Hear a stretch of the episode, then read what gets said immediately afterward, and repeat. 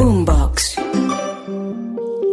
¿Por qué las relaciones afectivas que tengo no son estables? Me gusta la asertividad porque nos invita a la prudencia, que lo que debe motivar nuestra palabra es siempre el amor. Eres tú. Y eso ya es la base para salir a conquistar muchas metas, para luchar por dar una mejor versión y disfrutar la vida de manera plena. Tú sabes. Hoy es tiempo de ser feliz. Y para ser feliz es necesario que revises cómo estás viviendo, qué tipo de relación tienes contigo mismo y qué tipo de relación tienes con aquellos que están a tu alrededor, con tu pareja, con los miembros de tu familia, con tus compañeros de trabajo, con tus amigos. Es importante que tú entiendas que no puedes ser feliz si tus relaciones no funcionan. Si tú estás en medio de relaciones conflictivas, de relaciones marcadas por el desprecio, por el rechazo, por el conflicto, por el maltrato, por la traición, no vas a poder ser feliz. La felicidad, de alguna manera, está determinada por la calidad de nuestras relaciones.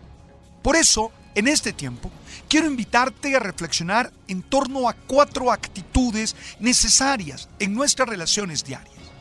La primera, reconocer al otro. Uno tiene que saber con quién se está relacionando.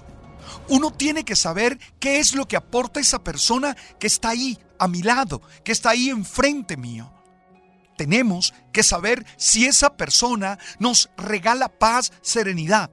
Tenemos que saber qué tanto nos importa esa persona si con ella estamos construyendo un proyecto, si con ella estamos tratando de construir un equipo o de alcanzar un objetivo. Cuidado, muchos hieren a la persona que está enfrente porque realmente no toman conciencia de su importancia. Muchos han vuelto su relación de pareja un infierno porque se les olvida que esa persona con la que tienen algunas dificultades momentáneas y normales es compañera de vida, es compañero de vida. Y entonces terminan diciendo y haciendo cosas que hieren y que destruyen. O en el trabajo, algunos se comportan de manera despreciativa, humillante, y se les olvida que esos hermanos que están a su alrededor, hombres y mujeres, son los que los acompañan diariamente, por lo menos ocho horas al día es necesario que tomemos conciencia de quién es el otro. Es que es mi hijo y entonces no puedo decir todas las palabras que se me ocurren. Es que es mi jefe y entonces no puedo hacer todos los gestos que quiero. Oye, si tú sabes quién es el otro, también sabes cómo comportarte. También sabes cómo construir esa relación. Siempre que salten esas emociones tóxicas, recuerda, frente a quién estoy ¿Qué función cumple en mi vida? ¿Cuál es su rol en mi existencia? Eso es fundamental. Cuando tengo claro que él o que ella aportan tanto en mi vida, entonces tomo la decisión de ser capaz de controlar lo que voy a decir, ser capaz de controlar lo que voy a hacer y desde el dominio propio construir una buena relación. Lo segundo, es importante vivir procesos de perdón. Porque que quede claro, todos herimos a los que amamos y los que nos aman nos hieren también. Es decir, todos necesitamos vivir procesos de perdón, que tiene siempre dos acciones. La de pedir perdón, que exige tres, tres condiciones para pedir perdón. Uno, verdadero arrepentimiento. Cuando hay verdadero arrepentimiento, yo no me autojustifico, yo no me excuso, yo simplemente reconozco que me equivoqué, que fallé, que hice lo que no está bien. Dos, solidaridad con el dolor causado. Es que si yo no entiendo la herida que le produje a la otra persona, yo no voy a pedir perdón realmente. Y tres, es necesario no querer volverlo a hacer. A veces me impresiona la gente que te dice, perdóname, pero no me comprometo a que no vuelva a faltar, a que no vuelva a pasar. Entonces, así no. Pero decía que hay dos acciones. La otra es saber perdonar. Y para saber perdonar, lo primero es entender que cuando yo tomo la decisión de perdonar, me hago un regalo a mí mismo. Cuando perdono a alguien, el primer beneficiado soy yo. Entonces, por eso doy el perdón. Segundo, para poder comprender, necesito tratar de asumir el marco referencial, el marco teórico de la otra persona, su historia, su formación, su temperamento, para poder comprender por qué actuó así y no de otra manera. Y tercero, tomar la decisión de perdonar. Uno no puede esperar tener una emoción de tranquilidad para perdonar. Es al contrario, tomo la decisión de perdonar y luego viene la tranquilidad y la serenidad necesaria. Si la primera clave para las relaciones es el reconocimiento del otro, la segunda clave, sin duda, es vivir procesos de perdón. La tercera es celebrar la vida. Creo que nos hace falta gozarnos las relaciones encontrar motivos para darnos abrazos, para sonreír, para ser tiernos, para festejar, para causarnos placer. Las relaciones no pueden estar enfocadas solamente en el dolor, en la tristeza, en el sacrificio. No, estoy contigo y celebro estar contigo. Estoy contigo y me encanta verte reír y entonces provoco sonrisas en ti. Estoy contigo y construyo la vida de la mejor manera posible. Esto es necesario.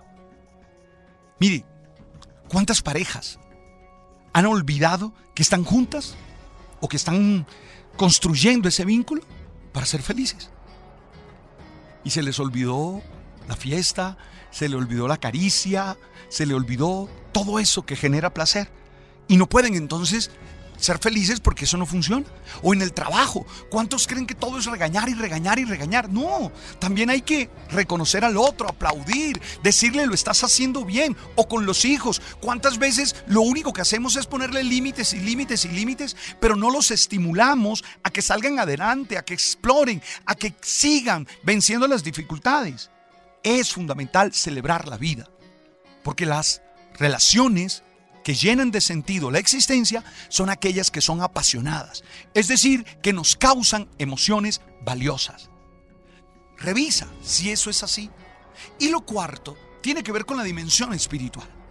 Y cuando hablo de la dimensión espiritual no hablo de que recemos juntos. No hablo de que vayamos a celebrar los sacramentos juntos. Ojalá, pero, pero no hablo de eso. Hablo de descubrir que el otro aporta sentido a mi vida que el otro le agrega un valor sublime a mi existencia. Sí, el otro le agrega un valor sublime a quien soy. Con el otro trasciendo, con la otra persona soy capaz de encontrar propósitos que solo no. Y entonces allí llega el servicio, llega la solidaridad, llega la lealtad, llega la responsabilidad.